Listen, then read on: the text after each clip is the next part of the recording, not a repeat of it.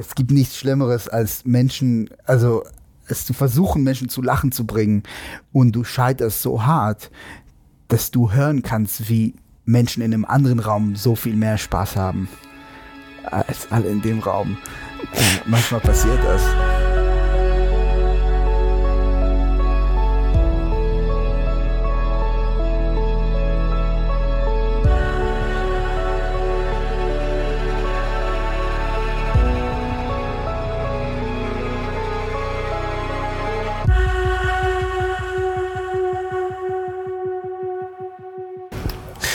Liebe Hörerinnen, liebe Hörer, das ist eine Ankündigung zu der, jetzt gleich folgenden Folge mit Shahak Shapira.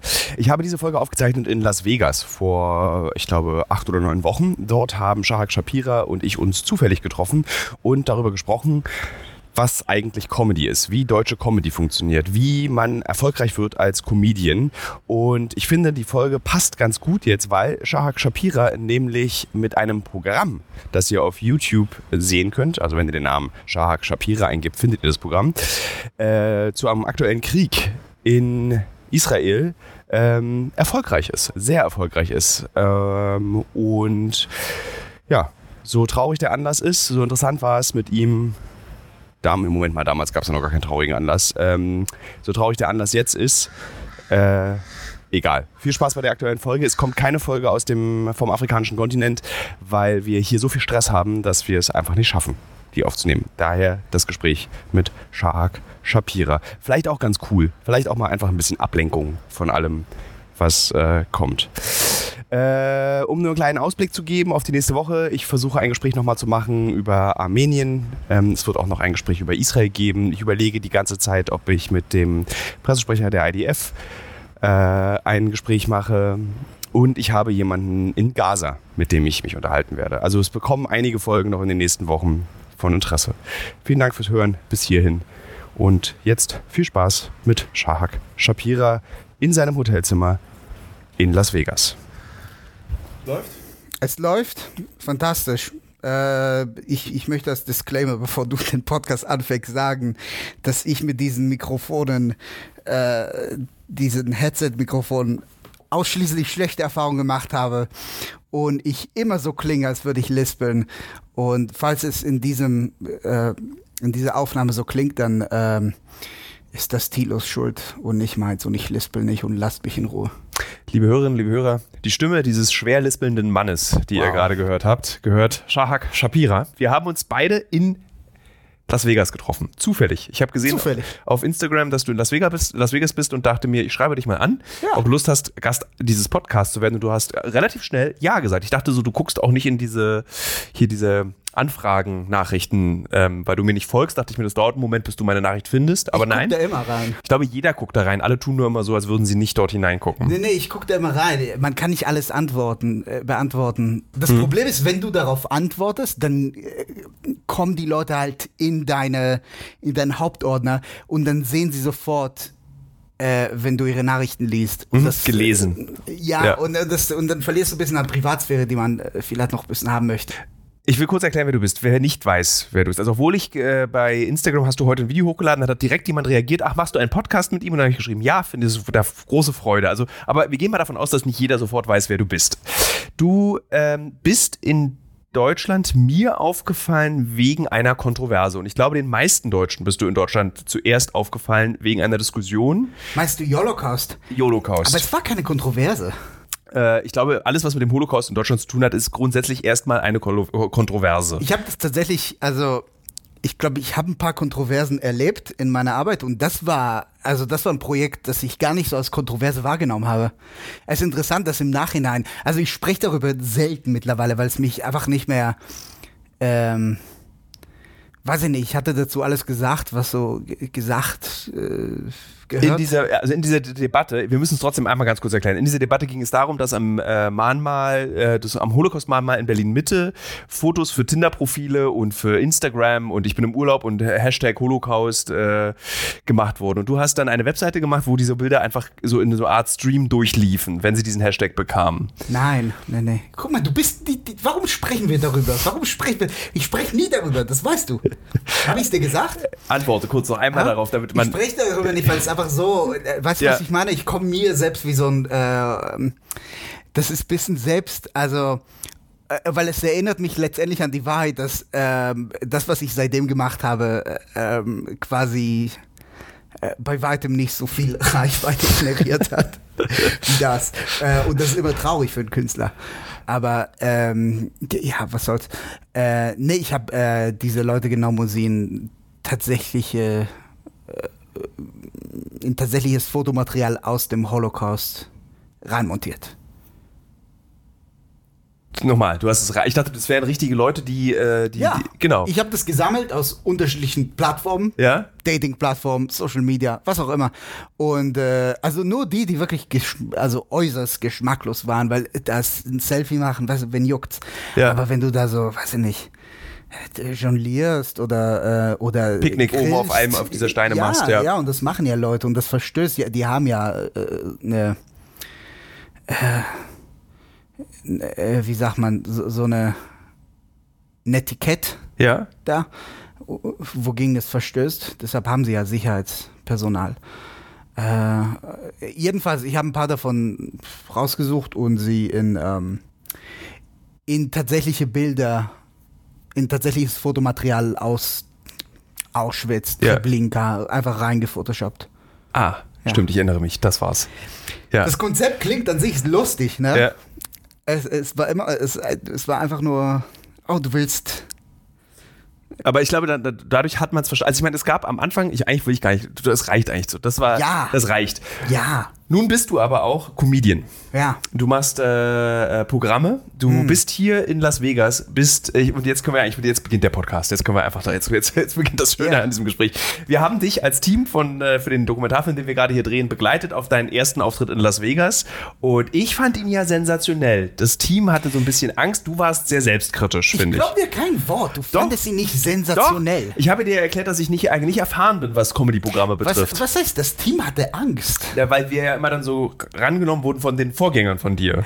Ja, das war so eine äußerst ungünstige Situation für alle Beteiligten. Also wir, wir sind da quasi in diesen, das, war das, also ich, ich kam mir Donnerstag an und dann haben wir uns getroffen und dann äh, sind wir, also wir sind erstmal zu einem anderen Auftritt gefahren, der einfach nicht stattgefunden hat in dieser äußerst schlimmen Bar. Alle Auftritte waren in äußerst schlimmen Bars. Ja. Also ihr habt, ihr habt wirklich, also was ihr mit mir erlebt habt, ist ähm, wirklich mit das Schlimmste, was ich als Comedian im Ausland und ich habe wirklich Schlimmes erlebt. Wirklich, ich habe in zahlreichen Kontinenten ganz viele unangenehme Situationen erlebt, äh, aber das war, das ist, äh, das war so eine, also wir sind erstmal zu dieser äh, Bar raus da, die, die nicht mal in Las Vegas war. Ja, in den Suburbs von Las Vegas. Ja, und das war, wie wird das, das war so eine Dive Bar halt. Was bei uns, glaube ich, so eine Eckkneipe ist. Ja, Ja, aber so eine harte Eckkneipe. Keine Hipster-Neukölln-Eckkneipe, sondern eher eine harte ja, bisschen wie Eckkneipe. diese eine in der Lenauer Straße, die eigentlich wieder cool ist, äh, die es noch gibt äh, in Neukölln. Ich weiß nicht mehr, wie sie heißt. Irgendwas mit Oase. Es ist immer eine fucking Oase. Ne? Und, ähm, und das hat nicht stattgefunden, weil der Comedian, der das organisiert, der hatte aufgebaut und dann ist er nach Hause gegangen und hat einen Unfall. und hat sein Bein, irgendwas ist, war mit seinem Bein. Und ähm, das hat er mir geschrieben, halt erst als wir da waren, dass es nicht stattfindet. Äh, und ich habe mir das Ding angeschaut und ich war froh. Und dann sind wir in eine Shisha-Bar Allerdings hast du vergessen, noch zu erwähnen, dass es dort drei Kilo Salat, Nudelsalat gab für drei Dollar. Es gab dort drei Kilo Nudelsalat für drei Dollar. Unterschiedliche Sorten zur Ja. Auswahl. Man musste einfach äh, das Personal ansprechen. Ja. Und dann sind wir in so eine, in diese Shisha-Bar gefahren und es war. Und dann bin ich auf die Bühne gegangen nach einem Comedian namens Jimbo. Und ich finde, das sagt einiges aus. Ja, ein Großteil der Witze von Jimbo habe ich gar nicht verstanden und hatte dann so, ich habe dich da dann später auch gefragt, was bedeuten diese Witze? Du hast dann so abgewunken und gesagt, das ist einfach kein Witz, was der, der hat einfach keine Witze erzählt, der war einfach nur unangenehm. Nee, nee, es waren Witze. Es waren halt nicht. Also. Ich habe hier, das klingt ein bisschen überheblich, aber ich werde es gleich ausgleichen. Ich habe hier in Vegas, äh, bin hier nur ein paar Tagen, aber ich habe ausschließlich schreckliche Comedy hier gesehen. Äh, das war in, ich war vorhin in Austin, in New York und Los Angeles und das war nicht der Fall. Ja. Aber es ist ein bisschen anders. Also, ich muss so viel ausholen, aber es ist okay. Ähm, es gibt hier in der Comedy-Szene, also jede Comedy-Szene in Amerika hat so unterschiedliche Schichten, so unterschiedliche Stufen. Und die, die tiefste Stufe sind Open Mics. Open Mics sind äh, Leute, die gerade erst Comedy angefangen, äh, unter einem Jahr Comedy. Ähm, und äh, oft in New York zum Beispiel musst du bezahlen, um aufzutreten. ja. Und dann gibt es dieses ähm, Mid-Level-Dinger. Das sind so Showcases. Äh, Showcases sind für, weiß ich nicht, Comedians, fünf, fünf bis zehn Jahre machen sie das. Ähm, du wirst gebucht, du machst so 10 bis 15 Minuten, du kriegst Geld, mhm. irgendwas zwischen 20 Dollar und, weiß ich nicht, sagen wir 150. Ja. Ähm, und dann in größeren Städten wie New York zum Beispiel gibt es dann äh, Club-Comedians. Äh, Club-Comedians arbeiten in Clubs. Mhm. In Clubs reinzukommen ist schwer. Aber wenn du im Club drin bist, äh, bist du quasi, also für DJs würde man sagen Resident. Ähm, wobei du als äh, Comedian viel öfter auftrittst als ein Resident DJ irgendwo. Der tritt ja einmal im Monat auf. Mhm. Ähm, aber du kannst, wenn du im Comedy Cellar zum Beispiel, Comedy Cellar ist der beste Comedy Club der Welt. Ähm, und wenn du da ähm, in, in den, wie sagt man, äh, auf der Sonnenseite der Bookerin stehst, Esti, so heißt sie, sie ist äh, so irgendwie berühmt, berüchtigt, ähm, dann kannst du da fünf, sechs, sieben Mal in der Woche spielen. Mhm. Du kannst bis zu dreimal an einem Abend quasi spielen. Ähm, und dann kriegst du pro Spot, glaube ich, pro Set 15 Minuten, ich glaube so 150. Ja. Und das ist okay, halt. Ja. Ähm, und du kannst dann als gut gebuchter Comedian in New York vielleicht sechs, sieben, acht Spots an einem Abend machen. Oh, das ist ja dann, da kommt ja wirklich was zusammen. Ja. Äh, es gibt einige Comedians, die bleiben in der Stadt. Das kannst du nur in einigen Städten machen. Aber in New York gibt es Comedians, die arbeiten einfach in New York. Es gibt Welt, äh, Dave Attell zum Beispiel. Dave Attell ist, äh, wirst du wahrscheinlich nicht kennen. Ich kenne ihn, ja. Also geh davon aus, dass alle, alle Comedians, ja. die du jetzt nennst, ich kenne sie nicht. Nee, nee, okay. Nee, ja. werde ich auch nicht. Ich, ich gehe immer davon aus, äh, wenn ich in Deutschland darüber spreche. Aber Dave Attell ist so unter Comedians, äh, das vielleicht der beste Comedian der Welt. Und Dave Attell arbeitet vor allem in New York und ist dann nie so quasi rausgekommen. Und dann gibt es, nach Club Comedians gibt es dieses Level von einem Headliner. Ein Headliner tourt hm. das Land. Also sowas wie Louis C.K. oder wo in, in Louis C.K. ist dann ein internationaler Headliner. Okay. Im Prinzip. Ja, aber ein Headliner heißt äh, da, was in Deutschland heißt, dass du quasi tourst für dein eigenes Publikum. Ähm, die kommen für dich, um dich zu sehen. Ja, und dann machst du in Amerika eine Stunde, in Deutschland muss es 90 Minuten sein, weil äh, ich habe Geld bezahlt. Mhm. Also. Wo bist du? Auf dieser, auf dieser, auf dieser Leiter? Hier? Jetzt in deiner, in deiner, in deinem Leben, jetzt nicht in den USA, sondern wo würdest du dich einordnen? Nee, in Europa bin ich ein Headliner. Einfach weil ich, also einfach technisch, weil ich davon leben kann, einfach Shows selbst zu machen, wo ich yeah. einfach nur da stehe und es kommen genug Leute, damit ich davon leben kann. Also gelte ich offiziell, gelte ich offiziell als Headliner.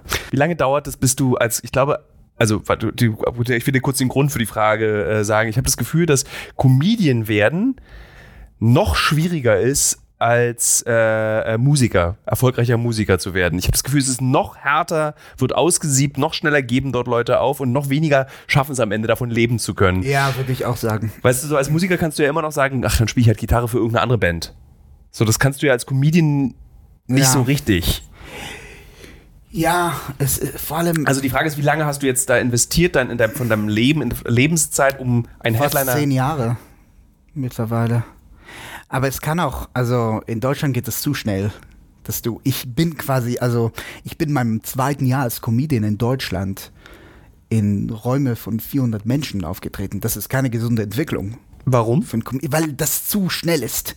Du bist scheiße nach zwei Jahren Comedy. Du bist noch nicht. Also es ist, äh, ich habe einige Jobs gemacht in meinem Leben und das ist, ähm, ich habe noch nie etwas in Handwerk gesehen, das so lange dauert, bis du halbwegs okay bist darin und trotzdem kannst du jeden Abend einfach Scheiße fressen.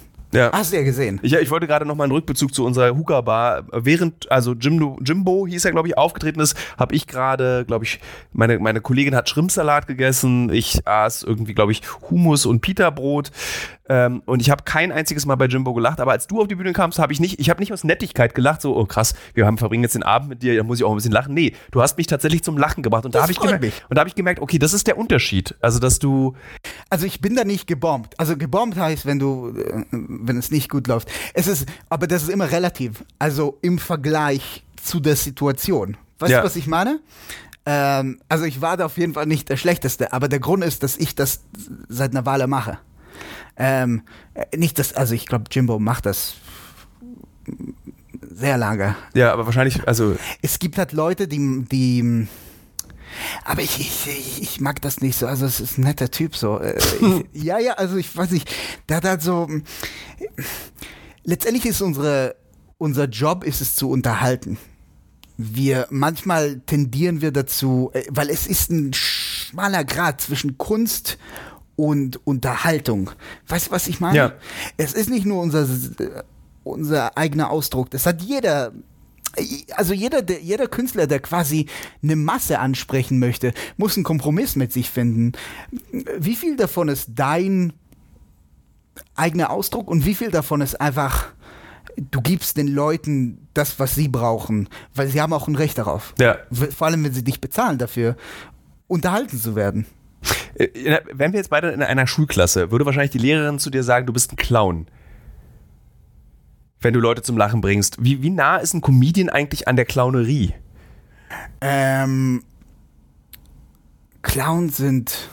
Also na klar, du hast keine rote Nase da auf der Bühne angehabt. Nee, nee, nee, nee. Ja. Clowns sind was ganz anderes. Also ich weiß schon, äh, ich, ich, ich hatte ein bisschen, also äh, so ein paar Übungen in dem Bereich gemacht. Es, nein, Clown heißt, du musst also ein Clown benutzt jedes Mittel, um Menschen zum Lachen zu bringen.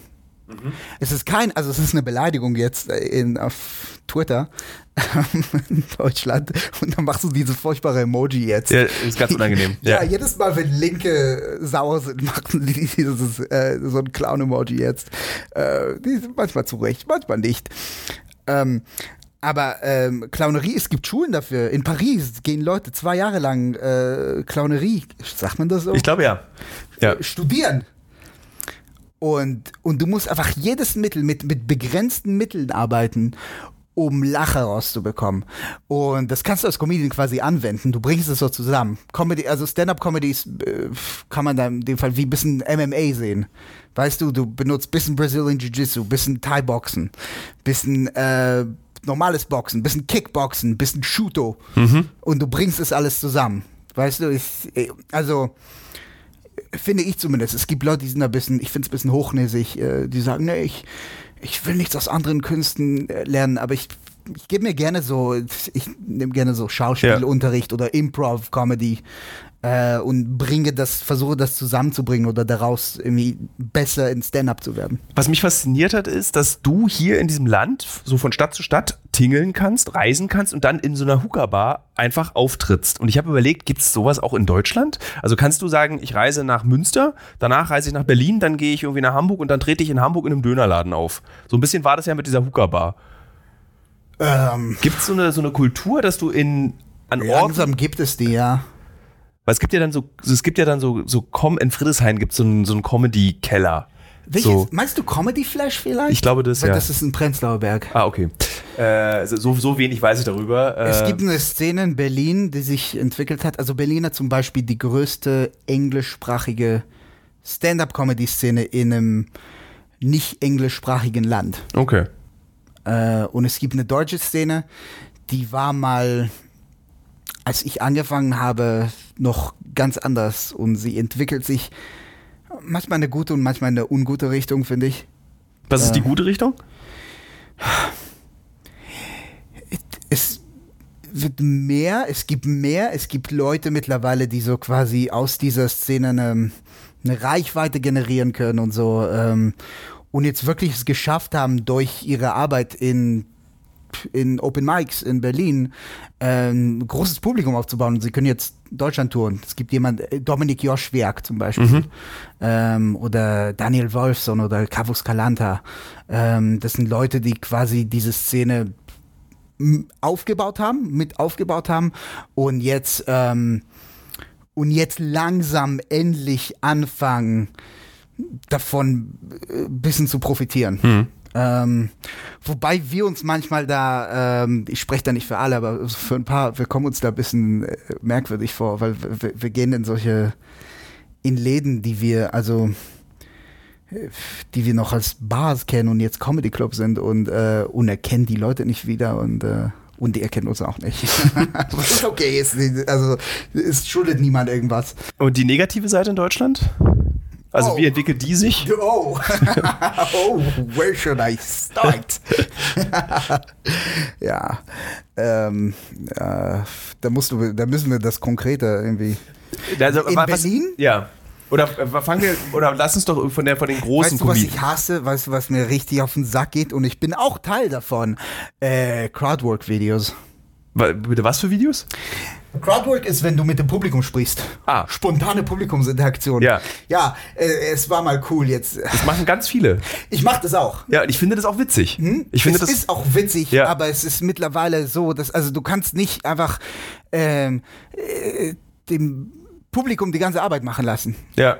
Aber es ist für das dich. Publikum die Arbeit machen ja, lassen. Aber es ist ein gutes, ich, was ich total beeindruckend auch bei deinen, wenn man auf deinem Instagram-Account sich das anguckt, das ist halt so eine krasse Form von Schlagfertigkeit, die ich einfach so lust, also du musst ja innerhalb von einer Millisekunde musst du ja was Witziges sagen. Also es gab eins, was es ist so geschnitten. Ah, okay. nein, nein, also ja, du bist schon auch schnell, du lässt die Leute jetzt nicht acht nee, Minuten also auf eine Reaktion warten. Ansehen. Ich mache ja. hier, also ich glaube, wenn es um Improvisation geht, äh, ich behaupte mal, könnte sein, dass ich mich irre, aber ich behaupte mal, ich habe das ein bisschen weit getrieben, was das angeht, weil ich habe eine Show, wo ich einfach 60 Minuten lang auf die Bühne gehe, mhm. ohne Material und ich mache nie etwas, was ich schon mal gemacht habe. Und das habe ich in diesem Jahr 80 Mal gemacht. Also ich habe 80 Stunden einfach improvisiert. Ja. Auf Deutsch und Englisch insgesamt. Ja. Ähm, also es kann gut sein, aber ich, ich habe mir so eine andere Form davon aufgebaut. Ich nenne das so Longform Crowdwork. Das heißt, ich spreche nicht mit Leuten so eine, hey, wo kommst du her? Seid ihr ein Pärchen? Haha. Ich hasse es, ich kann es nicht mehr hören. Ich kann es nicht mehr hören. Ich will nicht mehr wissen, ob Leute Pärchen sind. Aber manchmal mache ich das auch. Ja. Weil manchmal ist es ein Einstieg für, eine, für ein Gespräch. Ähm, aber ich versuche bisschen, die Leute ein bisschen mit einer Person ein bisschen mehr Zeit zu verbringen. Mhm. Weißt du, und sie nicht unbedingt für den erstbesten Lacher auffliegen zu lassen. Ja. Ja. Ja. Wie sind wir dazu gekommen? Eigentlich wollte ich ja mit dir über die negativen Seiten de, der deutschen Comedy. Also du, das ist sowas, was du. Es ist so viel Crowdwork jetzt. Also es ist äh, vor allem, es gibt Comedians, die, die haben gerade angefangen, die laden schon Videos hoch, ähm, äh, machen damit diesen Fehler, dass sie einfach nicht an ihrem Material arbeiten. Es ist wichtig, dass du gutes Material schreibst als Comedian. Mhm. Was, was ich meine, äh, abseits von Improvisieren, weil äh, Improvisieren kann so repetitiv werden. Ähm, und Material ist oft das, was du wirklich bist. Ja. Weißt du, das ist eigentlich unser, das ist das Kern von uns. Improvisieren auch. Du entwickelst so eine Art, wie du mit Menschen interagierst, wie du sprichst einfach. Äh, das ist auch eine Kunst für sich, keine Frage. Aber wir brauchen, wir brauchen immer noch Comedians, die einfach gut schreiben. Was ist immer noch wenig? Äh, so, bei mir war es ja so, ich werde Journalist, weil ich das schon immer wollte, weil ich mit 13 einfach festgestellt habe, es macht mir großen Spaß, irgendwie Geschichten aufzuschreiben, Leute zu beobachten, nochmal aufzuschreiben, das zu reflektieren. Dieses Comedian werden, die Entscheidung, das zu werden, ist, stelle ich mir komplizierter vor. Dieses, das ist doch nicht, dass jemand ja. sagt, du bist doch lustig, werd Comedian. Das sagt doch keiner. Ach, das sagen Leute, ja. Aber du solltest nicht auf sie hören. du solltest nicht Comedian werden? Äh, naja, nicht, weil deine Freunde dir sagen, dass du lustig bist. Denn du bist, also es ist einfacher in einer Situation lustig zu sein in einem Kontext, aber wenn du Stand-up-Comedian bist, bist du alleine auf der Ich Bühne. hatte für dich Lampenfieber in dieser Hookah-Bar. Also, weil ich hatte dich ja vorher gefragt, als wir da ankamen, ob du da Lampenfieber hast. Ach, Quatsch, überhaupt nicht. Und als ich dann so, ich meinte, okay, krass, ich stelle mir gerade vor, ich sitze hier vor neun Leuten, da waren ja höchstens 15. Tilo, what happens in Vegas stays in Vegas. okay. Und da dachte ich so, aber trotzdem, ich dachte so, äh, oh, ähm, wie macht er das? Also, dass du, du, das ist so eine krasse Eigenschaft, zu sagen, okay, ich erzähle jetzt den Leuten hier eine Geschichte und ich versuche etwas ganz Schwieriges, nämlich etwas Universelles, sie zum Lachen zu bringen. Menschen aus einem anderen Kulturkreis, Menschen, die andere Dinge lustig finden, Menschen, die politisch auch ganz anders erzogen sind als wir, und du schaffst es, dass sie, also dieses. Aber das war immer für mich so. Ist Lachen universell? Ich hab, na, ich habe Stand-up-Comedy in Deutschland angefangen. Ihr seid nicht, also ich mag euch alle. nicht alle. Ich, ich mag, also ich, ich, also ich disse Deutschland oft und so, aber das ist nicht so, dass ich Deutschland wirklich hasse. Mhm. Ne? Es gibt Seiten an Deutschland, die ich hasse. Und weil ich in der Öffentlichkeit stehe und mir Dinge passiert sind, ist es manchmal schwer, den Wald vor lauter Bäume zu sehen. Aber, ähm, aber das war nie, also ich, habe mich hier nie akzeptiert gefühlt. Ich habe mich nirgendwo akzeptiert gefühlt. Aber ich, ähm, und bei Comedy geht es um Akzeptanz. Mhm. Du willst einfach akzeptiert werden. Du willst geliebt werden, letztendlich. Das sind Formen von Liebe. Akzeptanz ist eine Form von Liebe. Ja. Äh, und du stehst da auf einer Bühne und da sitzen 100 Menschen und du sagst, äh, das ist das, was ich bin, das ist das, was ich bin. Ist es okay? Äh, ja, ja. So sollte es sein, vielleicht. Äh, muss nicht. Das ist meine Form wahrscheinlich davon. Äh, und wenn du dann in diese Clubs, hier zum Beispiel in Las Vegas, durchläufst und feststellst, es ist furchtbar hier, es ist der, das Furchtbarste, was du je in deiner. Das sind keine Clubs. Oder die also Orte. Nur, nur, um das zusammenzufassen. Wir waren erstmal in dieser Shisha-Bar.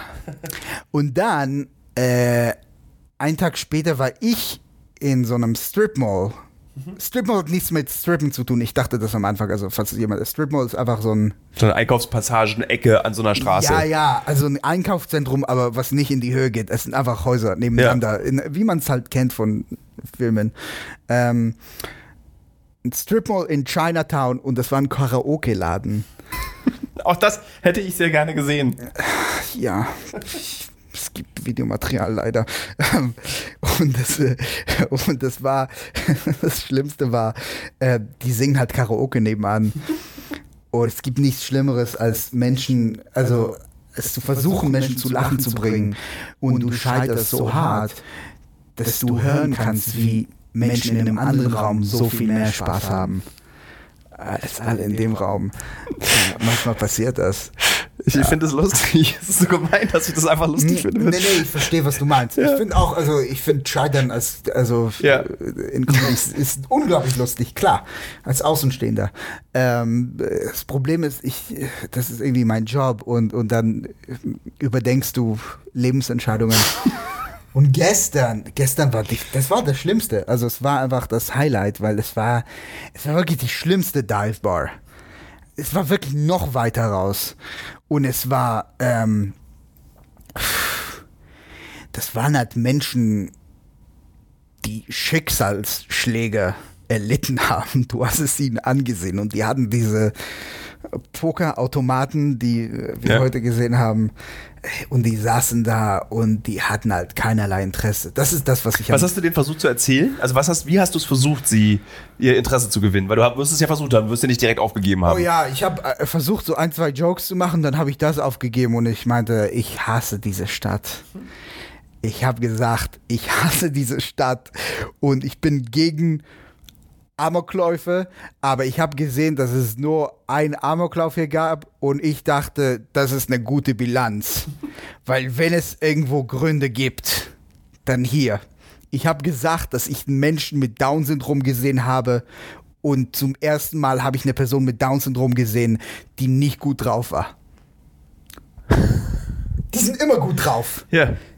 Der Typ, den ich gesehen habe, nicht. Das macht Las Vegas. Das macht Las Vegas mit dir. Ja. Und gab es eine Reaktion? Oder einfach? Oh ja, ja, die, die, haben's, die, die mochten das. Okay. Ja. Warum machst du das? Was? Hierher kommen und in so winzigst kleinen. Weil ich dumm bin. Ich weiß es nicht. Es ergibt null Sinn, auch selbst nach New York zu kommen. Also es ergibt nur Sinn, wenn ich dahin ziehe. Ähm, es gibt ja mal dieses Gerücht oder das, oder das Klischee, äh, des Clowns oder des Comedians, dass er irgendwie sich selbst verletzen möchte und eigentlich ein ganz, ganz trauriger Mensch ist. Ein ganz verletzter, ganz im Schmerz lebender Mensch und nur deswegen Comedy machen kann. Ja, bla bla. Also bin ich, klar, ohne Frage, aber glaube, es gibt sehr glückliche Menschen, die Comedy machen. Kennst du glückliche Menschen, die Comedy machen? Oder wenn ihr dann so auf, der, auf dem Comedy-Kongress euch alle trefft? Ja, es ist schwierig zu, also zu sagen, wer glücklich ist. Es ist mittlerweile irgendwie eine Beleidigung geworden, zu sagen, oh, der hat keine Depression. Und dann so, ich, ich leide auch. Das ist, was ich meine. Wir haben angefangen, so Depression zu fetischisen. Wie sagt man das auf Deutsch? Fetischisieren. Fetischisieren, ja. äh, aber äh, manchmal hilft es ja, das zu tun. Also ich würde, ich will es jetzt nicht verteidigen, dass jeder Vor jetzt. Vor allem bei Künstlern. Traurigkeit wird fetischisiert bei Künstlern. Ja. Ja, Leute stehen drauf, dieses Bild von so einem, uh, uh, er ist Musiker, aber er trinkt auch. Und das ist schade. Und ich glaube, es gibt einen Unterschied. Ich glaube, es gibt traurig und es gibt bitter. Sozusagen, das ist so dieses. Oh, du kannst beides sein. Ja, aber ich glaube, wenn das du. geht sehr gut. Ich kombiniere das ganz gut miteinander. äh, weil ich das Gefühl habe, dass du ähm, Künstlern und Künstlerinnen ansiehst, wenn sie traurig sind und ihren, ihr, ihr Schaffen aus der Traurigkeit ziehen, aber du merkst es auch, wenn sie bitter sind und aus aber Bitterheit. ich war schon traurig, bevor ich angefangen habe, Künstler zu sein. Ich glaube, das ist fast jeder Künstler ist traurig, bevor er anfängt, Künstler zu sein, weil er dadurch irgendein Ventil versucht zu finden. Das stimmt, aber äh, seit ich in der Öffentlichkeit stehe, werde ich nur trauriger. Aber willst du nichts dagegen tun oder hast du das Gefühl, es hilft deiner Karriere? Ich versuche. Es ist hart. Gegen die Traurigkeit anzuarbeiten. Ja. Versuchst du zu verhindern, dass du in dieser Traurigkeit bitter wirst? Weil ich empfinde diese Bitterheit, ich will jetzt keine, boah, lassen uns einfach nennen. Ich finde zum Beispiel das, das Comedy-Programm von Mario Barth oder von Dieter Nuhr, da ist so eine unfassbare Bitterheit drin, so eine, eine, das ist so eine giftige Art. Ich habe mir nichts von Mario Barth seit, also ich habe mir nur das angeschaut, was er von Jeff Foxworthy geklaut hat. Und das war nicht bitter, weil er es geklaut hat? Ähm, das war, es war bitter für Deutschland es ist bitter für Deutschland, weil du, weil wenn du auf die TikTok-Seite von Mario Barth gehst, äh, ist das mit Abstand sein erfolgreichstes Video. Auf allen Plattformen, glaube ich. Das hat Millionen von Views. Und das ist einfach, äh, das ist eine Nummer, äh, ich ermutige euch, das zu machen. Äh, es ist eins zu eins von einem amerikanischen Comedian namens Jeff Foxworthy geklaut. Es geht um darum, dass äh, er eine Nachricht bekommt äh, von einem Kumpel, dass jemand einen Unfall hatte und seine Frau fragt ständig nach Informationen, die er nicht hat. Ähm, und dass Mario Bart das machen kann, also dass er das einfach eins zu eins kopieren kann. Hm. Ähm, eine Nummer, die so bekannt ist und damit Millionen, Millionen an Views generiert, ohne dass eine einzige Person das bemerkt, ist ähm, die Schuld des Publikums irgendwann das Kaya ja nah an Louis C.K.-Bit nehmen kann, zwei Minuten Louis C.K.-Bit, und das auf 17 Minuten für die XXL Comedy Nacht strecken kann. Das Publikum ist irgendwann schuld. Ja. Ist, ist es eine deutsche Sache, dieses Comedy zu kopieren aus den USA oder klauen auch französische Comedians? Gad Elmaleh. Ja. Gad Elmaleh, kennst ja. du ihn? Nein äh, ich weiß nicht, wie man das ausspricht, weil eigentlich sollte es Gad Elimelech heißen, aber der sch schreibt das so komisch. Gad Elimelech war, äh, El Malach war so ein, ist, ist ein französischer Comedian, sehr erfolgreich in Frankreich. Dann hat er angefangen, auf Englisch Comedy zu machen ähm, und er hat einfach Seinfeld kopiert. Ah, es ist diese Comedian, wo er in die USA geht, wo er das ist äh, das Krasse, so selbstverliebt ist Jerry Seinfeld. Jerry Seinfeld hat Gad El Malach gesehen der eins zu eins sein Material kopiert und dachte sich, das ist ziemlich gut. Den hole ich nach Amerika. Das ist ein Riesentalent. ja. Und dann hat er es hier dann hat er es in Amerika probiert und es ist relativ gefloppt. Ja. Ja. Ähm, das wird wahrscheinlich oft so sein, dass, äh, dass du damit. Ja, aber in Deutschland äh, also was da, was von mir geklaut wurde, von anderen Comedians, äh, was generell da, also das ist einfach eine Unverschämtheit. Äh, und das richtet manchmal einen Schaden an. Also für die Leute von dem, also wenn du von jemand Größerem klaust. Ja. Äh, wenn du von kleineren Comedian, Comedians klaust, das ist das ist mehr als unmoralisch. Also äh, du nimmst Leuten etwas weg, wofür sie hart gearbeitet ja. haben. Das ist, äh, es ist viel Arbeit, weil du musst diese beschissenen Mics, die du gesehen hast, die musst du machen, um dein Material Stück für Stück aufzubauen. Und das ist ähm, ja, es ist, uh, es tut weh, wenn dir jemand sowas wegnimmt. Gibt es eigentlich, also ich glaube, im, im, besonders in Deutschland, ich weiß nicht, ob es in Deutschland äh, besonders ist oder in allen Bereichen, wo Comedy gemacht wird auf der Welt, ähm, dieser Kulturkampf, den wir gerade erleben, dass alles gut oder schlecht sein kann, dass es immer nur 0 oder 1 gibt. Mhm. Und der ist ja in, in, der deutschen Comedy wird es ja ganz laut ausgefochten. Was, worüber dürfen wir noch lachen? Was darfst du eigentlich noch sagen? Also es ist ja ein das. Trop. Das ist, wird ja benutzt sogar in oh, der Comedy. Ich kann das so nicht leiden, ey. Das ich, ist so langweilig. Aber geworden. was die Frage ist, positioniert man sich, positionierst du dich als Comedian und sagst, bei der Scheiße mache ich nicht mit? Oder merkt dein Publikum, deine Fans, nee, er ordnet sie, er, er macht seine Comedy und äh, erzählt einfach, was er möchte. Er nimmt keine Rücksicht oder er nimmt extra Rücksicht. Oder er macht einfach seine Comedy und muss gar keine Rücksicht nehmen, weil seine Comedy ist gut. Also musst du, die Frage ist, positionierst du dich in dieser, in dieser Debatte, wie Comedy sein muss oder darf? Nee, ich versuche einfach die beste Comedy zu machen, die ich machen kann. Ähm, ach so, dir ab und zu rede ich Shit ein bisschen. Mhm. Klar. Ja, ich, ich finde Dinge scheiße. Ich finde diese Obsession ähm, über äh, äh, Transmenschen äh, Witze zu machen, äh, also oder gegen sie Witze zu machen. Ähm, ich würde nie generell sagen so, nee, es ist alles scheiße, aber ich verstehe die Obsession nicht, weil ich merke hier, ich sehe diese Open Mics hier mhm. äh, und ich sehe die neuen Comedians hier und die sind so, die sind so besessen davon, ähm, herablassende Witze über, über Obdachlose und so befremdliche Witze Transmenschen gegenüber zu machen und ich verstehe nicht, wie sie nicht selbst merken, dass jeder das macht Weißt du, ich, ich also ich, ich glaube, also Dave Chappelle, einer meiner Lieblingscomedians, hat es so, also äh, ich, ich habe diese Obsession nicht verstanden, die er hat und ich glaube, das hat sich übertragen mhm. auf ganz vielen Comedians. Ähm, also äh, und das kommt nach Deutschland, bin ich mir sicher, ja. weil, weil die Debatte generell über Transmenschen ähm, von Amerika nach Deutschland quasi. Es wird alles kopiert. Ja. Weißt du, was ich meine? Ich, ich verstehe diese Obsession nicht, die wir auf einmal haben, dass ist das die plötzlich der Feind sind. Ist das neues Comedy, dass man nach unten tritt? Ich, ich, ich, ich mach da nicht dieses nach unten treten. Also du kannst überall hintreten. Okay. Weißt du, was ich meine? Ja. Ja, äh, und mittlerweile ist es sehr schwer zu merken, wo oben und wo unten ist. Ähm, äh, oft sind es Leute, die behaupten, dass man nach unten tritt, äh, die, die eigentlich oben sind. Warte, das verstehe ich nicht. Äh. Äh. ja, äh, es ist ein bisschen dieses, was, worum, worüber ich, das wird Leute so, ah, fuck it. Ähm, ich kann das nicht mehr sehen mittlerweile. Also ich, das ist oft nicht so gemeint, aber ich höre manchmal so weise Menschen äh, die über die dieses die über andere weiße Menschen, Menschen so sprechen, das ist ein cis alter weißer Mann. Und ich denke mir, du bist auch weiß. Und ich habe das Gefühl manchmal, dass Leute das machen, um von sich quasi, also um sich quasi da herauszunehmen aus der Situation.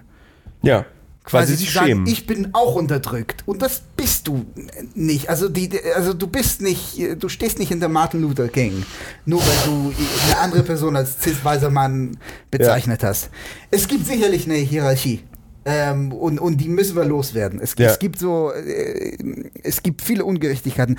Aber ähm, ich habe das Gefühl, dass es oft mittlerweile so eine Parole geworden ist, die so ähm, quasi nur weisen Menschen hilft, sich selbst aus der Situation rauszunehmen und zu sagen, nee, ich, bei mir ist alles gut. Bisschen das, was, ähm, was manche Männer machen, so nicht alle Männer. Ich bin, ich bin guter. Ah, krass, wenn du das sozusagen auf das auf, also es gibt ja dieses sich loslösen von den Boomern oder die Boomer auf die Boomer zu zeigen, zu sagen, dass das eigentlich das gleiche ist, wie zu sagen, not all men, ist eigentlich krass, weil es, es macht dich ja genauso schändlich, wenn du dich aus der Verantwortung ziehst auch.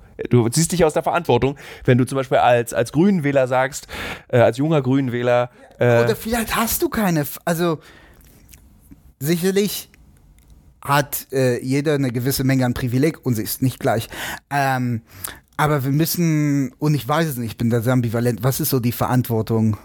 Ähm, haben wir nicht alle, also wir haben alle eine Verantwortung sicherlich. Ähm, ja, ich weiß nicht. Man muss da ganz aufpassen, weil ich merke schon, ich, äh, ich, das, das kann ganz schnell so klingen, so wie diese Menschen, die ich nicht, also wie ich nicht klingen möchte.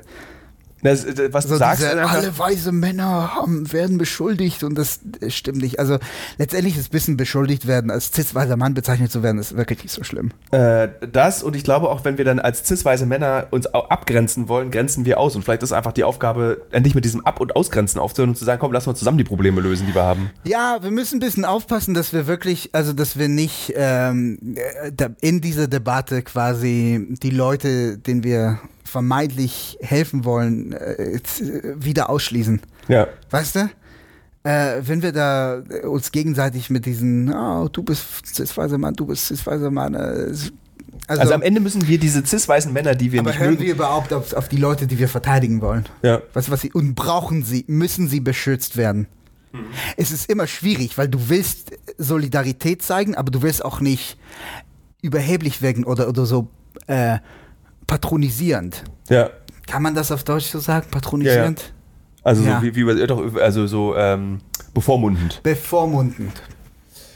Danke. Ich versuche die ganze Zeit mit dir zu diesem Gesprächspunkt zu kommen, den wir beide vor dem Eisstand hatten, als wir bei dem Zelt waren, das gefüllt war mit Menschen, die ähm, radikal sind, nennen wir es einfach mal so. Lass uns nicht weiter darüber sprechen. Du darfst nicht, ne? Nee, ich darf nicht. Ähm, aber wir haben uns, wir hatten ein gutes Gespräch und da habe ich dich unterbrochen und gesagt, lass uns darüber bitte in dem Podcast sprechen. Und zwar, was unterscheidet den Humor von Dieter Nuhr zum Beispiel von dir?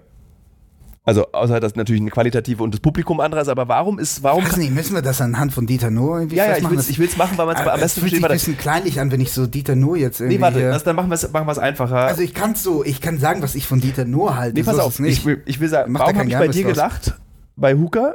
In, warum habe ich bei dir gelacht und ich habe noch nie bei einem einzigen Dieter Nuhr-Witz gelacht? Das war die Frage, die ich dir gestellt Dieter habe. Nuhr macht keine Comedy. Also nicht das, was er jetzt im Fernsehen macht, das ist Meinungsmache. Mhm. Das hat eine Agenda, das merkt man. Deshalb ist es nicht lustig, wenn, wenn du merkst, dass dich jemand, dass dir jemand eine Meinung, also Comedy muss ein bisschen anarchistisch sein, die muss ein bisschen nihilistisch sein. Wenn du merkst, dass es was, also wenn Leute ein bisschen so riechen, dass da mir will da jemand was unterjubeln. Es gibt einen Unterschied zwischen Haltung haben, die du brauchst in Comedy. Bill Burr hat eine Haltung. Jeder hat eine Haltung. Und zwischen so, nee, ich will keine Lache, ich will Applaus. Ich will, dass du zustimmst. Ich will nicht, dass du mich akzeptierst. Ich will, dass du nickst. Das sind unterschiedliche Dinge, das sind unterschiedliche Ziele. Und das kann man machen, so ist es nicht. Es ist mehr in Richtung Kabarett. Das ist kein, also es ist, es ist nicht mal ein Diss äh, Dieter Nuhr gegenüber. Nicht, dass ich ihn nicht dissen könnte, jederzeit. Ähm, er, er mich sicherlich auch, oder das, was schert ihn meine Meinung. Ähm, aber das, was er macht, ist, also ich würde es einfach nicht als Comedy bezeichnen. Ich weiß nicht, vielleicht, also wahrscheinlich bezeichnet er das selbst nicht als Comedy. Und Ich glaube das doch, macht- das ist ja der Comedy-Stern, der öffentlich-rechtlichen. Nein, also dann benutzt er vielleicht Stand-up-Comedy als Ausrede, um, um, um quasi sich nicht so. Das machen Leute mittlerweile. Ich spiele eine Figur. Ja. Ja, ich finde das ein bisschen feige, ist ein bisschen feige geworden. Also sag einfach, nee, das bin ich. Es war ein Joke, das kann man sagen. Ja. ich, ich spiele eine Figur, ja. Ich kauf's denn, ich kauf's manche nicht ab. Deswegen. Es, also äh, besonders im Fall Dieter Nuhr ist es schwer, wenn er zum Beispiel äh, äh, solchen aktivistischen Plattformen wie News von Julian Reichelt Interviews gibt. Dann ist es halt schwer zu glauben, er spielt eine Figur. Da muss ich mal äh, um und das äh, das ist ein generelles Problem finde ich in Deutschland und das ist nicht eine Lanze brechen für Dieter nur. Ich finde äh, wir arbeiten äh, manchmal zu oft mit Kontaktschuld. Also es gibt Leute mit denen redet man nicht. Nazis Ja. redet man nicht. Man redet über sie. Ja. Aber selbst da gibt es ein paar Leute, also, Also mit da versch- würde ich dir auch widersprechen, weil ich rede auch mit Nazis. ja, also ja, so. aber äh, Ja. stimmt, siehst du, aber es, gibt, aber es gibt Ausnahmen, aber es gibt eine Art, das zu machen. Weißt du, was ich meine? Ja. Du kannst mit der AfD reden, so wie Dunja Hayali es gemacht hat, was ja nicht wirklich gut war.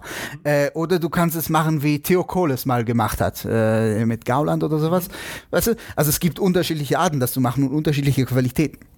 Ähm, letztendlich ist ja alles erlaubt. Äh, und ich finde, wenn wir anfangen, du darfst nicht, das, was ich bis gerade gemacht habe. Mhm. Wobei mit Nazis, also hier kann man schon dahinter stehen, dass mit, man mit ihnen nicht redet, mit Ausnahmen. Ja. Aber sobald wir generell so, ich will es nicht sehen. Ich will einfach, dass dieses Gespräch nicht stattfindet. Ja. Erstens, äh, Lost Cause. Also ich, also ich wollte jetzt nicht wieder nur verbieten, dass er da mit Julian Reichelt oder beziehungsweise mit seinem Kollegen, wie heißt er? Es ist keine ja. gute, also ich würde nicht mit Julian Reichelt reden. Ja. Einfach weil Julian Reichelt eine Pfeife, Julian Reichelt ist ein Hund. Mhm. So. Das ist, das hat sich, das haben wir fest etabliert als Gesellschaft.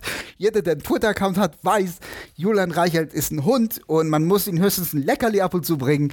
Aber das war's. Ja. Es, es gibt einfach, aber nicht, weil Julian Reichelt irgendwie. Äh, äh, Julian Reichelt hat einfach seit äh, zahlreichen Jahren nichts gesagt, was verdient hat, gehört zu werden. Meiner Meinung nach. Ich bestimme nicht, ich möchte mir nicht an, anmaßen zu sagen, was gehört werden möchte und nicht. Aber Julian Reichelt kann ja seinen, seinen Scheiß reinschreien. Und wer antworten möchte, kann antworten. Und wir können uns unseren Teil denken, was es heißt. Ähm, aber muss man sich ein Interview mit Julian Reichelt und Dieter Nuhr? Ich frage mich gerade, ob, Julian, ob das, was Julian Reichelt macht, ob man aus dem, was er bei Twitter postet, ein Comedy-Programm machen könnte, in dem du, wie du es betonst, was er twittert. Weil das haben wir gemerkt bei der Veranstaltung. Klar, auf, warte, eine, eine, machen, Sache müssen, eine, Sache müssen, wir kurz von der Veranstaltung besprechen, die wir weiter erlebt haben. Roseanne ja. war dort. Ja, Ach, das können wir sagen. Genau, das können wir sagen. Roseanne war dort und wir haben beide mit großer Begeisterung, würde ich sagen, Roseanne Barr, also die wir kennen aus der Fernsehsendung Roseanne, beobachtet, wie sie Comedy macht, die, wenn sie, die sie, die eigentlich ultra rechts ist, die sie aber, wenn sie es anders betont hätte, auch auf ganz normalen Bühnen hätte Tilo, wir haben können. da was, äh, wir haben da, als wir Roseanne gesehen haben, haben wir etwas Außergewöhnliches erlebt. Wir haben die Macht von Comedy gesehen. So wie ich sie selten zuvor gesehen habe. Und wie gefährlich es sein kann. Weißt du, weil Roseanne hat da gesprochen, da waren viele andere Sprecher. Aber die Anzahl an Standing Ovations, also diese, dieses Zelt da, das, das, das ging so hart, also sie hat so abgerissen.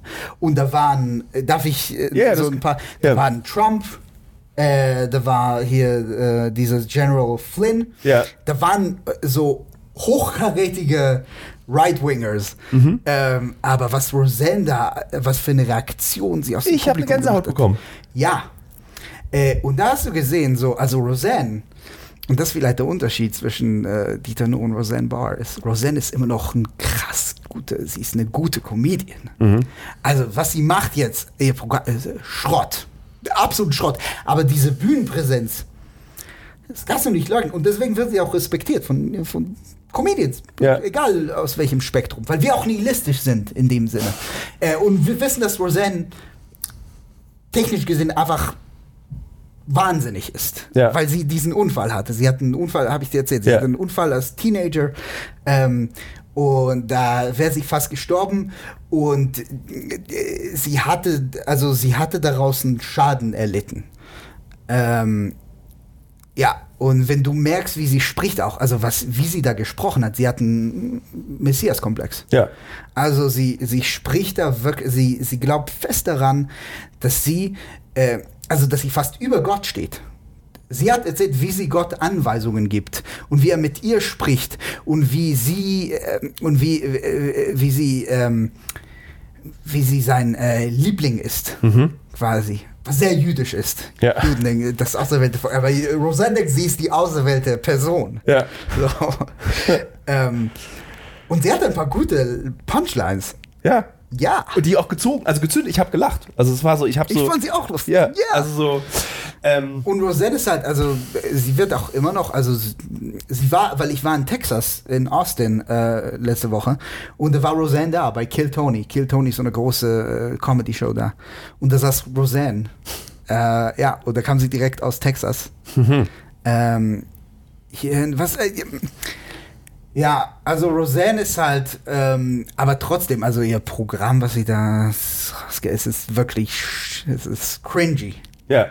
Es ist schlimm, äh, weil sie versucht hat, so eine, ja, so, so, eine, äh, so eine Meinungsmache zu machen. Glaubst du, dass sich dieses, dieser Humor oder diese Art Comedy in diese Richtung entwickelt, also auch in Deutschland? Also ich meine, einer der erfolgreichsten Comedians ist Dieter, oder wie auch immer er sich nennt, ist Dieter nur, weil er eben dieses so diesen, dieses, also ich finde immer so äh, sauer, diesen, sau, diesen sauren Witz hat. So wie saure Nieren, dieses Gericht, was man in Köln isst, was eigentlich nicht schmeckt. Saure Nieren? Ja, es ist so ein, es ist Niere mit Essig. Das klingt nach Köln. Ja, äh, so und er, so, das ist sein Humor in meiner Wahrnehmung. Dieses so, es ist ein Gericht, Leute essen das, aber ich würde es nicht essen. Aber das ist doch keine, der erzählt doch keine. Pa ich, Nee, die Frage ich ist, beschäftige äh, mich nicht, so- ja, nicht mehr so viel damit. Also, ähm, soll Dieter nur glücklich werden in, dem, was er macht. Es ist eher das, also letztendlich ist es Deutschland, was Dieter nur groß gemacht hat und nicht andersrum. Was, was ich meine? Erklär's. Hm? Naja, es gibt schon ein paar Comedians hier, die, die man, äh, denen man diese Plattform geben könnte. Wer ist denn der smarteste, bekannteste? Mach, ich weiß nicht, ob man sowas macht. Till Also- Reiners. Okay. Ja. Ähm, Wie gesagt, ich kenne keine Comedians, erklären mir. Was macht, was macht Till Reinhardt smart? Till Reiners ist, finde ich, einer der besten Comedians in Deutschland. Ja. Ja. Ja, hey, wie soll ich Till, Till erklären? Also, Also, weil ich diesen Gedanken so spannend finde, sozusagen, dass Deutschland Dieter Nuhr groß gemacht hat. Das finde ich einen total spannenden Gedanken. äh, äh, ja, ich meine, irgendwann muss man so, so ein bisschen, äh, also als Land so auf Ja. sich selbst schauen und denken, oh, okay, warum ist Dieter nur erfolgreich? Das ist ja nicht so, dass, dass wir gezwungen werden, alle Ja. Fernsehen zu gucken. Weißt du, was ich meine? Ja. Äh, Ja, ähm, es gibt viele andere Dinge, die man. Es ist so ein bisschen so, die Deutschen kriegen den Comedian, den sie verdient haben. Ja, auf jeden Fall. Ja. Und warum gibst du dann nicht auf? Oh, ich bin, ich denke jeden Tag daran. Was soll das heißen? Naja, weil du bist So ja. erfolglos bin ich jetzt Nein, auch das nicht. meine ich damit nicht, aber wenn sozusagen der erfolgreichste, einer der erfolgreichsten Comedians, Mario Barth und Dieter Nuhr sind in Deutschland. Aber es gibt noch, aber Dieter Nuhr ist nicht der. Ich glaube, Felix Lobrecht ist der erfolgreichste Comedian in Deutschland. Naja, stimmt, die gibt es ja auch diese junge Generation, die habe ich ganz vergessen in dieser Aufzählung. Weil zum Beispiel Felix Lobrecht tatsächlich habe ich mir, da habe ich mir mal ein Programm angeguckt, weil ich wissen wollte, wie ist das? Und ähm, ich habe da auch gekichert. Ich gebe es zu. Warum tut es dir so weh zuzugeben, dass du unterhalten wurdest? Weil ich das, diese Unterhaltungsform nicht kenne. Ich, bin- ich habe sie nie konsumiert. Ja, aber nie. das ist, das Ja. ist sehr deutsch, was du machst. Ich musste lachen. ich wurde gezwungen. ich habe gekichert. Ich wurde gezwungen, Freude Aber zu dann habe ich, signalisieren. dann, dann dachte ich mir, na cool, wenn, wenn das mich zum Lachen bringt, dann gucke ich da jetzt gleich mal weiter. Danach habe ich bei Netflix geguckt, was gibt's noch? Ah, Chris Tall. Gucke ich mir mal Chris Tall an. Und dann war ich, dann, dann war ich wieder auf, auf, am Boden der Realität oder am Boden der Tatsachen angekommen und habe dann nicht gekichert. Und äh, musste, also ich kann da auch nicht mal zugeben. Und dann habe ich, das fand ich so krass, wie du sehen kannst. Aber es gibt ja dieses Angebot da, äh, Thilo. Also es, es ist ja nicht so, dass du dich, also dass du dich so gut mit Comedy auskennst. Ja. Ne? Ähm, also ich meine, Till Rannes ist ein ziemlich erfolgreicher Ich kenne den Namen. Comedian. Ich werde mir den jetzt auch angucken im Nachgang zu Ja. diesem Gespräch. Siehst du, also Aber äh, es ist so, ich weiß nicht, wir haben keine Stand-up-Kultur so wirklich. das ist es. Also, Also, wie ich, soll Stand-up gut werden, wenn wir keine Kultur haben? pass auf, ich habe Seinfeld das erste Mal in meinem Leben vor zwei Jahren geguckt. Ja, Deutsche haben keine Ahnung, wer Seinfeld ist. Es ist großartig, CK außer die letzte Folge. Bill Burr ist. Bill Burr habe ich mir dann im Rahmen meiner Comedy, gucke ich mir an, weil ich einen Fotografenfreund habe. Ja, aber guck mal, Nick Glazer kommt nach Berlin. Ist Ja. nicht ausverkauft. Was soll das? Den, äh, Ja, kennst Ja. du nicht, ne? Ja. Ja, ja. großartig. Aber es, äh, weißt du, wie, wie, wie sollen sie wiederkommen? Ich wünsche mir etwas für mein Leben. Jim Gaffigan kommt, Ari Shafir kommt nach Deutschland. Es ist nicht ausverkauft. Ein 700er Saal. Sehr ne, das ist Luke Mockridge. Verkauft die fucking Lanxess Arena aus und Jim Gaffigan kriegt, kein, kriegt, den, kriegt den Ernst-Reuter-Saal in Reinickendorf nicht voll. Ich weiß, nur zehn Menschen in Deutschland können mir gerade folgen, aber das ist eine Katastrophe. Ja.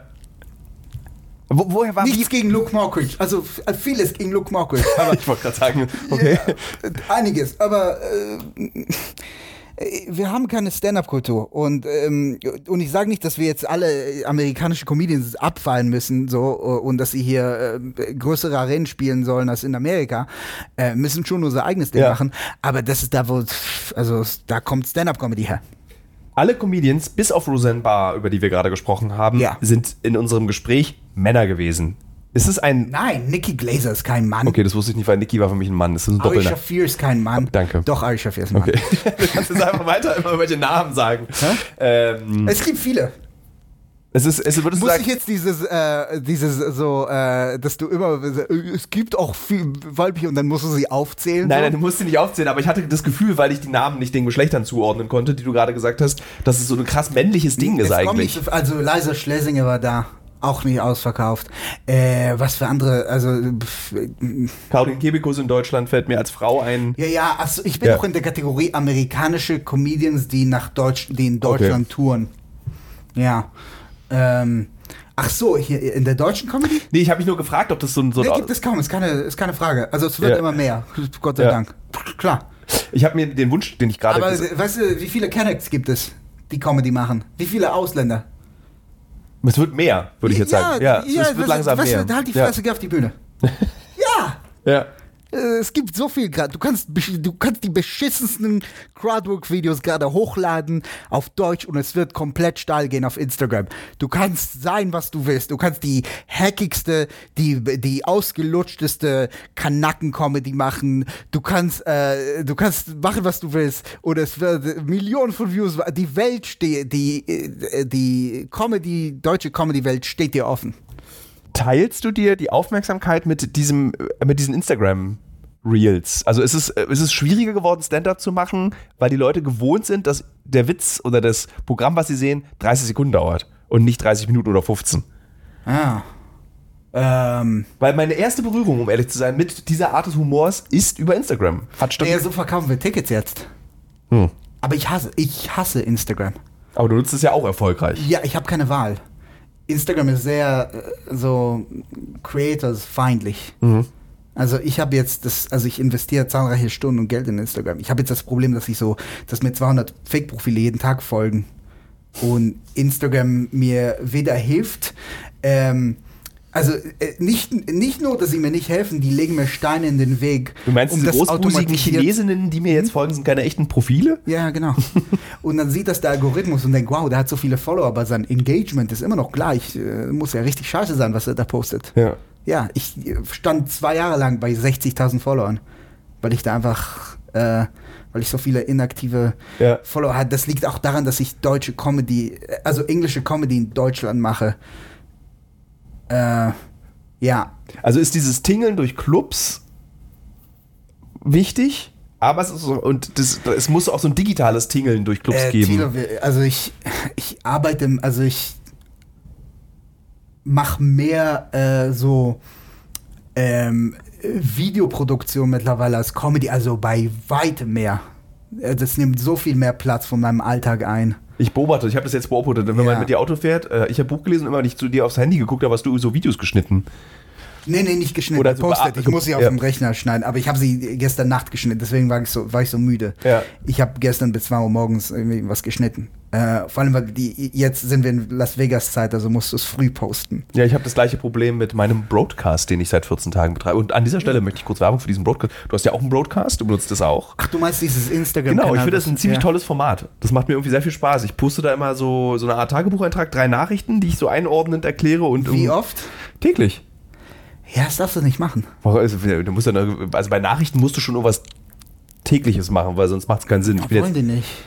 Also ich Das hab- ist zu spammy, oder? Nee, pass auf, ich habe hab gestern eine Umfrage gestartet. Seid ihr noch zufrieden, war die Frage.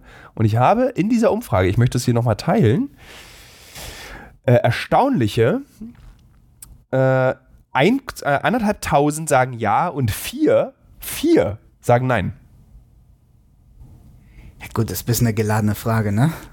Naja, seid ihr noch zufrieden, ja oder nein? Also so, magst du es hier oder magst du es nicht hier? Das kannst du ja schon, nee, finde ich jetzt nicht so doll. Nervt mich nicht. Oder Kannst nervt du sehen, wer was gestimmt hat? Ich kann die Namen der Personen sehen, Ja, ja. siehst du, die sind doch nicht dumm. Naja, Die wollen nicht, die wollen nicht, äh, äh, die wollen nicht sehen, die dass haben ich Angst äh, gegen äh, so Okay. einen Inve sechs, Investigativjournalisten sechs, also Pasco, die Wahrheit zu sagen. Robert Haller mag es nicht, ja, Franzer genau, mag es nicht. lies ihren Namen Lisa mag's vor. nicht. Lies ihren Namen vor. Wie heißt sie? Äh, sie hieß Wie heißt die Bitch? Lisa. Fucking Lisa. Und Mit Nachnamen? Nee, der Nachname habe ich nicht, aber wir Kannst können du ja vielleicht ich eine mal Adresse sehen, Wie kommt das? Das oder sowas? nennt man das nicht Doxing, was wir hier gerade machen? Nein. Doxing ist, wenn du äh, Ihre Adresse private Ich, ich kriege die Adresse, kriege ich noch raus von dieser einen Person es von ist sechs. kein Doxing, wenn ihre Adresse öffentlich, also von ihr aus. Ähm, Doxing nee, aber ist, was wenn du äh, jetzt halt dieser Broad, äh, ich hab vergessen, warum wir über die Broadcast reden. Egal. Du wolltest Werbung dafür machen. Genau, ich wollte Werbung dafür machen. Bitte folgt Ja. diesem Broadcast, vielen Dank. Ja, guckt seinen Podcast. Ähm, Ja, oder ich wenn ihr nicht so gespammt, zugespammt werden möchtet, äh, kommt zu meinem Kanal. Oder geht bei, nee, macht beides. Es geht beides. Ja, es geht Ich beides. möchte zum Abschluss unseres Gesprächs ähm, noch meinen Wunsch äußern, den ich angekündigt habe. Ich möchte Ja. sehr, sehr gerne mit dir mal in Berlin in eine Comedy-Show gehen und möchte von dir so eine Art Analyse haben. Wie das ist, was da passiert, wie es funktioniert, ob es gut, ob es schlecht ist. Ich möchte gerne mit dir sozusagen hinter die Kulisse einmal gucken. Ach so. Ja, muss es nur eine ganze Serie machen eigentlich. das ist hinter die Kulisse zu sein. Äh, klar, kannst du machen. Sehr schön. Vielen Dank Ja. für das Gespräch. Warte, das war's? Natürlich. Warte, hatten wir noch nicht irgendwas? Ich hatte das Gefühl, ähm, dass wir. Wir haben eine, also mein, meine innere Uhr hat genau richtig zum richtigen Zeitpunkt. Du kannst, hast du eine Liste, die eigentlich worüber du mit mir sprechen Nee, möchtest? ich habe keine Liste, glaube ich. Also Ich hatte eine Liste im Kopf, die habe ich für mich erfolgreich abgearbeitet und meine innere Uhr Nee. hat exakt ich eine habe ja nicht mal eine Stunde. Agenda, weil ich, weil ich gerade keine Comedy auf Deutsch mache. Äh, was heißt denn das, wenn du, also wenn du nach Berlin kommst, machst du sie dann auf Englisch? Ich habe jetzt im Sommer aufgehört, weil Deutsche kommen, also kaufen keine Tickets im Sommer. Weißt du, dass wir eigentlich die wesentlichste Frage nicht besprochen haben miteinander? Welche? Äh, ähm, ich möchte, dass du rätst, was die wesentlichste Frage, die ich dir stellen könnte, ist. Was ist mein Sternzeichen? Hm. Ähm, was halte ich von Transpersonen? Nein, äh, ich wollte eigentlich, warum deutscher Humor so komisch ist. Also warum, bei Deutschen wird doch immer gesagt, sie lachen nicht, sie haben keinen Humor. Selbst du hast, glaube ich, bei dir auf Instagram so ein äh, Crowdwork, wo es genau darum ging, dass das sozusagen der, der, der deutsche Oh, Humor... zahlreiche. Also Ja. ich meine, Warum ist das so? ha, sollten, wir sollten aufhören, darüber zu sprechen, warum das so ist und äh, vielleicht einfach anfangen, es besser zu machen. Aber guck mal, also Aber ist es denn es so? ist hier kein, also, was ist das erfolgreichste äh, in den letzten Jahren, was ist das erfolgreichste Comedy-Format in Deutschland? Felix Lobrecht?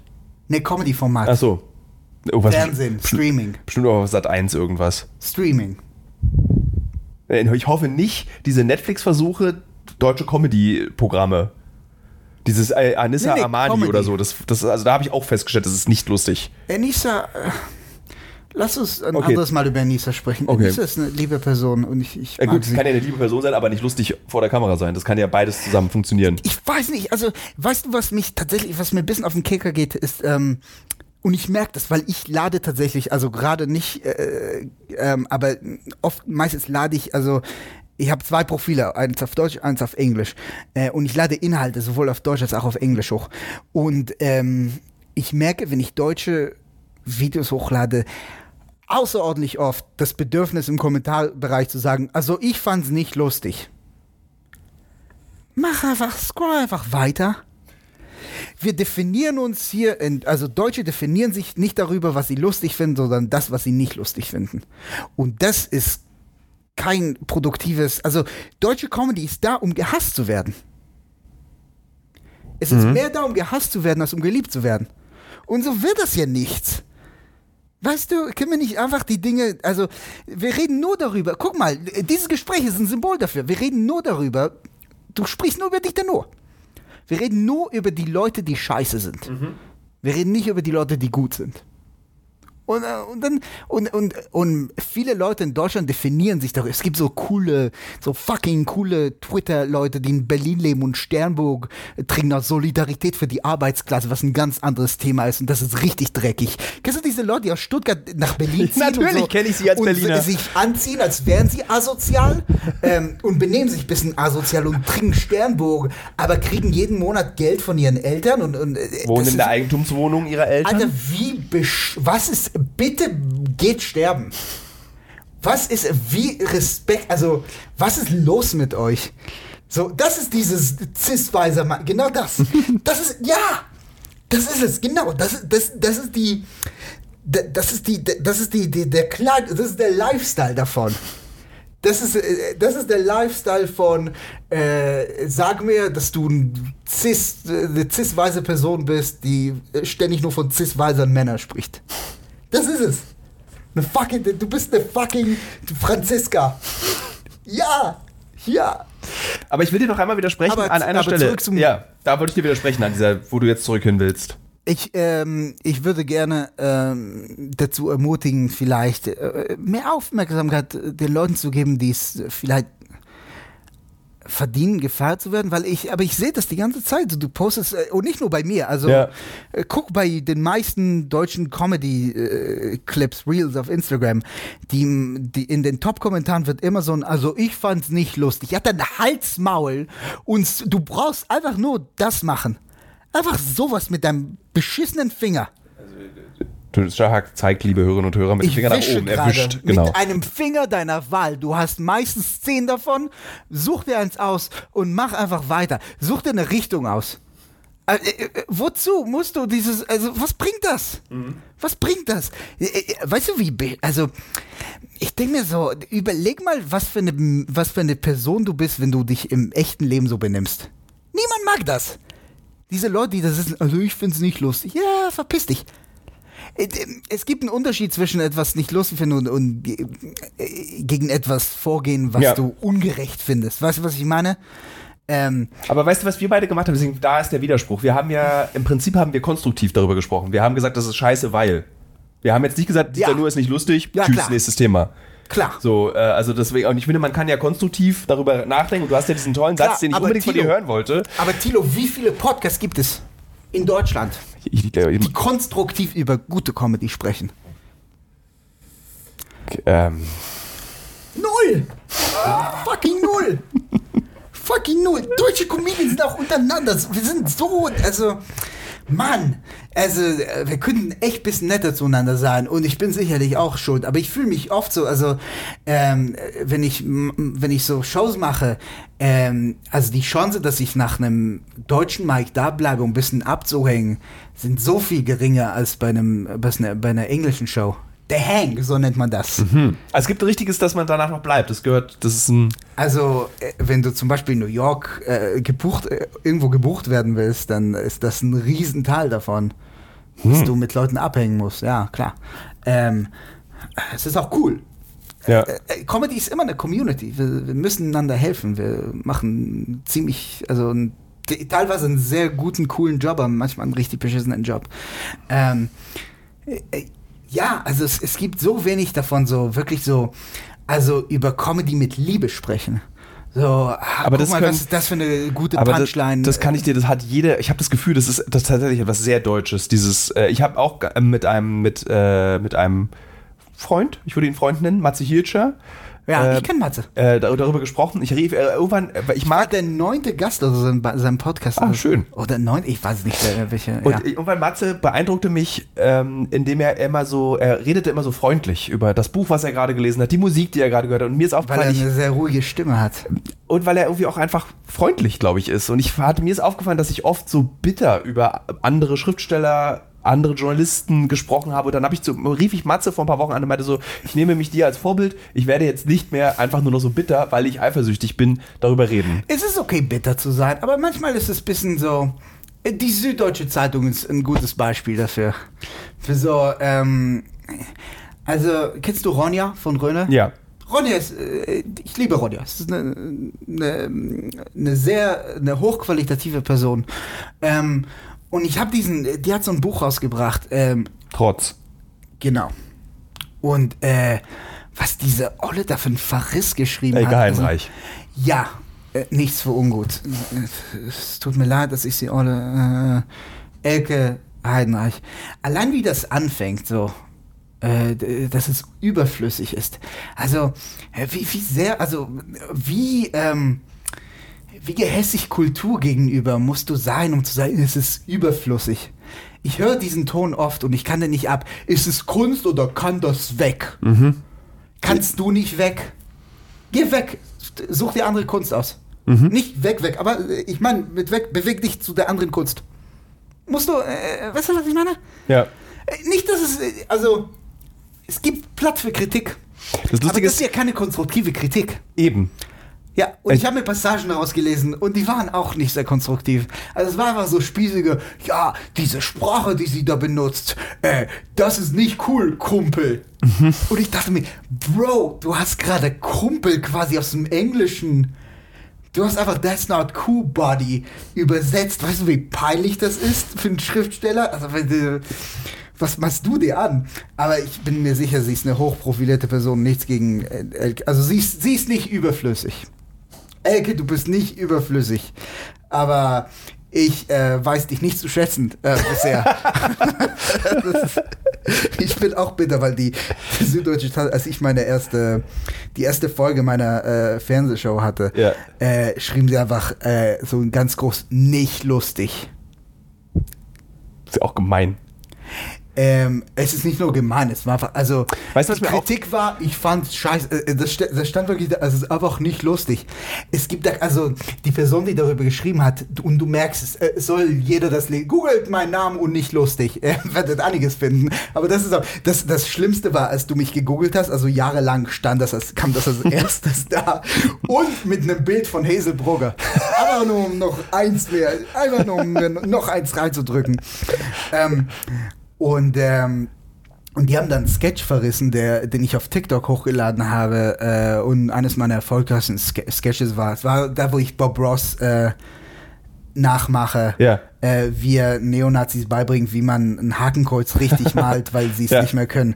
Äh, was ich immer noch äh, großartigen Sketch finde, äh, meiner Meinung nach. Ähm, oh, wie, wie sie das verrissen haben. Die ganze deutsche Presse so, ey, was ist denn? Das ist ja, das ist ja so offensichtlich. Das ist ja so einfallslos. Und dann hat es äh, hier Puffbuff geklaut mit äh, TV Total, einfach äh, komplett nachgemacht. Ähm, siehst du, ich bin auch bitter. Mhm. Ich soll das ablegen. Ähm, ich, ich, es wird weniger.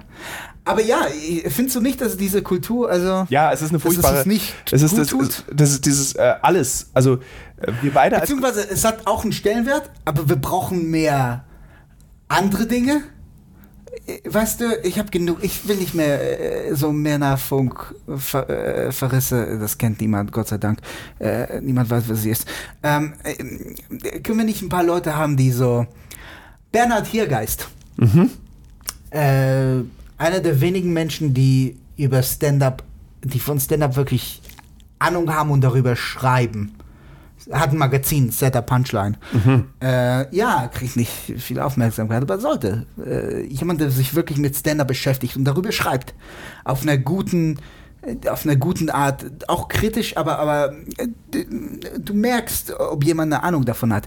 Und wir haben das nicht. Äh, und das gibt es hier. Es gibt hier äh, ganze Podcasts, es gibt hier Redakteure in den New York Times, die einfach nur über Stand-up schreiben und, und, sich damit beschäftigen und wissen, was das ist. Und äh, ja, und das haben wir, haben wir nicht in Deutschland, aber inshallah kriegen wir es noch. Jetzt abschließend. Ja. Weil es ein schöner Schlusssatz auch von dir war. Ja. Ich lasse den stehen. Ich mache die letzte Frage, weil ich finde, das ist ein super Schlusssatz. Mach die letzte, dann kannst du wegschneiden. Ähm, ich habe gestern einen Artikel auf DWDL gelesen, das ist ein Mediendienst, liebe Hörerinnen und Hörer. Ähm, ganz großer Artikel über dieses Peter Steiner Volkstheater.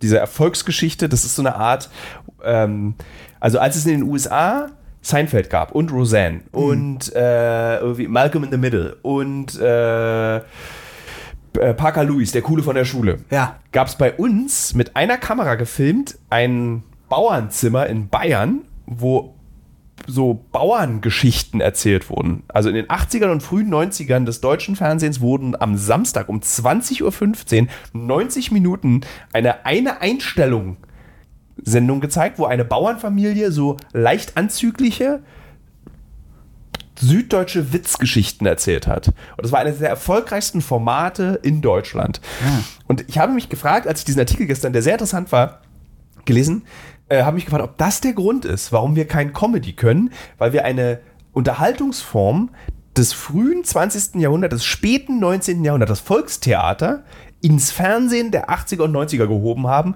und dann den Leuten erklärt haben, das ist witzig. Wenn so ein bisschen Brust aus einem Dirndl rausguckt und der Vater sagt Buse Buse oder irgendwelche Worte. Aber ich glaube generell war das Comedy so, nur, sind wir ein bisschen, äh, wir sind ein paar Jahre zurück. Ja, aber 100.